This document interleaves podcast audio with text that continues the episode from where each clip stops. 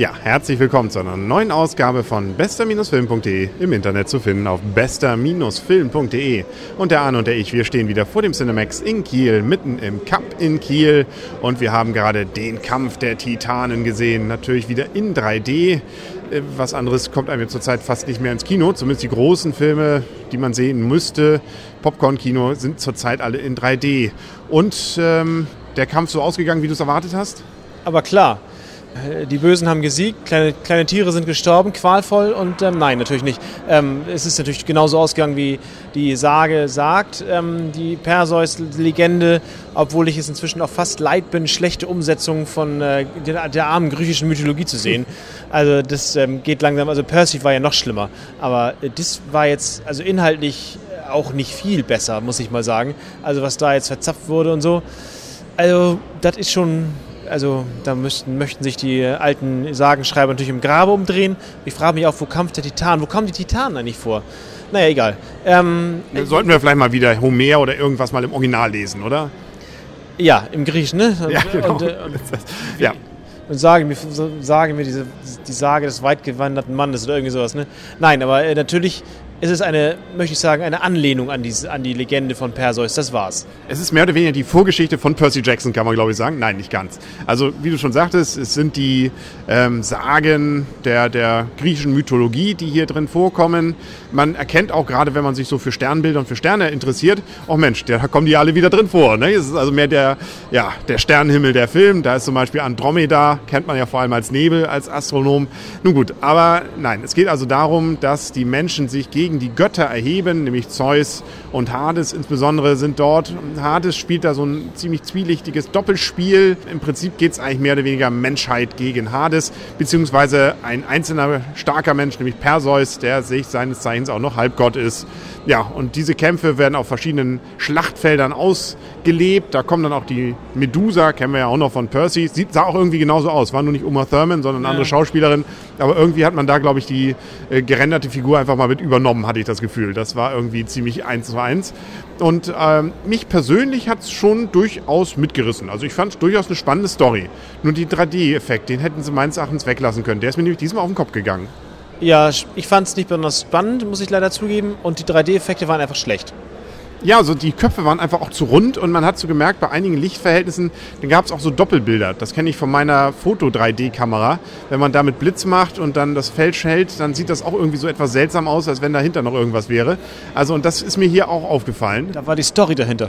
Das kann natürlich auch sein. Und die Köpfe waren dann wieder zu rund und nee, also äh, und dann diese Wackelkamera, das in 3D. Also bisher war ich ja ziemlich überzeugt von diesen ganzen 3D-Geschichten, aber bei diesem Film hätte ich mir so ab der Hälfte des Films gewünscht, oh Mensch, jetzt würde ich gerne in 2D über umschalten und den Film einfach nur entspannt genießen. Das wird mir jetzt hier zu anstrengend, beziehungsweise das ähm, ja, bringt auch für den Film nichts. Nee, also für einen Film hat es definitiv nichts gebracht. Auch wenn so in 3D dreimal, glaube ich, sowas dem, dem Zuschauer entgegenwaberte. Da dachte mir, mein, okay, jetzt haben sie hier 3D eingebracht. Also ich fand ja immerhin diese Skorpione, diese Kämpfe mit den Skorpionen, die waren so ganz cool gemacht. Vor allem wie dieser eine letzte Skorpion dann da durchbrach. Und es war ja auch ein, zwei ganz witzige Sachen. Aber auch diese Truppe, sozusagen ja dieses äh, Herr der Ringe-Truppe, hätte ich beinahe gesagt, die da unterwegs war, jetzt nicht auf der Suche nach dem ähm, Heiligen Gral oder nach dem Schatz, sondern nach dem Ring, sondern auf der Suche äh, nach Medusa. Ja, oder nach der Story, okay. Auf jeden Fall, die waren auch irgendwie nicht so wirklich dreidimensional als Story, fand ich wieder. Als Charaktere. Ein, zwei hatten so ganz interessant, aber ganz Geschichte, aber das war dann auch relativ zügig mit denen wieder vorbei. Das fand ich auch ein bisschen schade. Hätte man fast noch mehr machen können draus, finde ich. Ja, mir fehlte zwischen, die, die Zwischengeschichten fehlten einfach sozusagen. Wir sind auch hier wieder beim von äh, Schauplatz zu Schauplatz einfach sozusagen gebeamt, äh, ohne zwischendurch mal kurz zu wissen, was eigentlich los ist und woher jetzt irgendwer was weiß. Und ähm, ja, also das, also, naja, wie gesagt. Und ich fand ja auch hin, am Ende hatte es so ein bisschen was James Bond-mäßiges. Sprich, der Held mit der Frau alleine auf der Insel. Ja, nur dass sie nicht gepoppt haben. ist, äh, gut, wir wollen nicht zu viel verraten, aber ähm, ich, die Trickeffekte ansonsten, wie gesagt, so ein paar Sachen waren schon ganz nett gemacht, fand ich. Also mich hat es nicht gelangweilt. Ich wollte auch wissen, wie es weitergeht und äh, hatte durchaus meinen Spaß ansonsten an dem Film. Deswegen so schlecht würde ich den gar nicht beurteilen. Und wenn ich jetzt schon mal so eine erste Wertung geben würde, dann würde ich durchaus durch, na sagen wir mal, 6,5 geben. Äh, vier. Okay. Das ist jetzt natürlich rechnerisch. Das wären dann also irgendwie sowas mit 5,5, glaube ich, nicht? wo wir dann landen. 5,25, ja. Ja, okay, also knapp über dem Durchschnitt noch, wenn man dann sagen. Schauspielermäßig immerhin Liam Nielsen, wie mal wieder dabei. In einer extrem gut besetzten Rolle. Also er spielt, spielt auch gleich mehrfach. Ja, da kommt er gut weg und äh, wirkt, das wirkt irgendwie auch total komisch, diese Effekte, muss ich mal sagen, die, der, die er da, da Zeus da vor sich hinträgt, herträgt. Aber er war doch auch gleichzeitig noch Hades, oder? Ja, meine ich auch. Ja.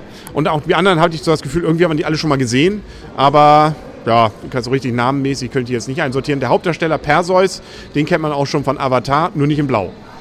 Äh, der war ja auch nur zur Hälfte blau. Ja, genau. Na doch, ich glaube, Avatar, die meiste Zeit war blau nachher, oder? Ja, ja, nachher. Also im, im Film, Film, filmisch, also ne? egal. Wollen wir jetzt nicht über die Alkoholprobleme von Hollywood-Stars diskutieren, sondern ähm, ja, ich glaube, zu dem Film haben wir dann fast alles gesagt. Man kann ihn sich angucken, man muss ihn nicht gucken. Und äh, wie gesagt, ich finde, wenn man 3D machen sollte, dann sollte man sich an diesem Film kein Beispiel nehmen, sondern es besser machen. Und das hat Cameron ja schon gemacht und wir haben ein paar andere gute Filme gesehen. Also äh, man muss es dann auch nicht übertreiben. Da geht auch, ja, man, nur 3D-mäßig muss es nicht sein. Weniger kann auch mehr sein. Schöner kann man es nicht sagen. ja. Gucken wir mal, was die anderen Filme so in 3D bringen. Ganz interessant kommt ja Tron, da haben wir jetzt ja den Vorspann gesehen. Da gibt es ja auch sozusagen dann einen Switch allem Anschein ja. nach. Beim Trailer merkt man zumindest. Der Anfangsfilm ist sozusagen noch in 2D und dann, wenn sie in die Tron-Welt, in den Computer einsteigen, dann wird es dreidimensional. Wobei ich da immer so ein bisschen Probleme habe. Ich hoffe mal, dass sie so diesen leichten Selbstironie oder diesen leichten witzigen Touch, den der Urfilm, das ist natürlich auch Retro, den er, glaube ich, auch nicht ähm, gewollt hatte.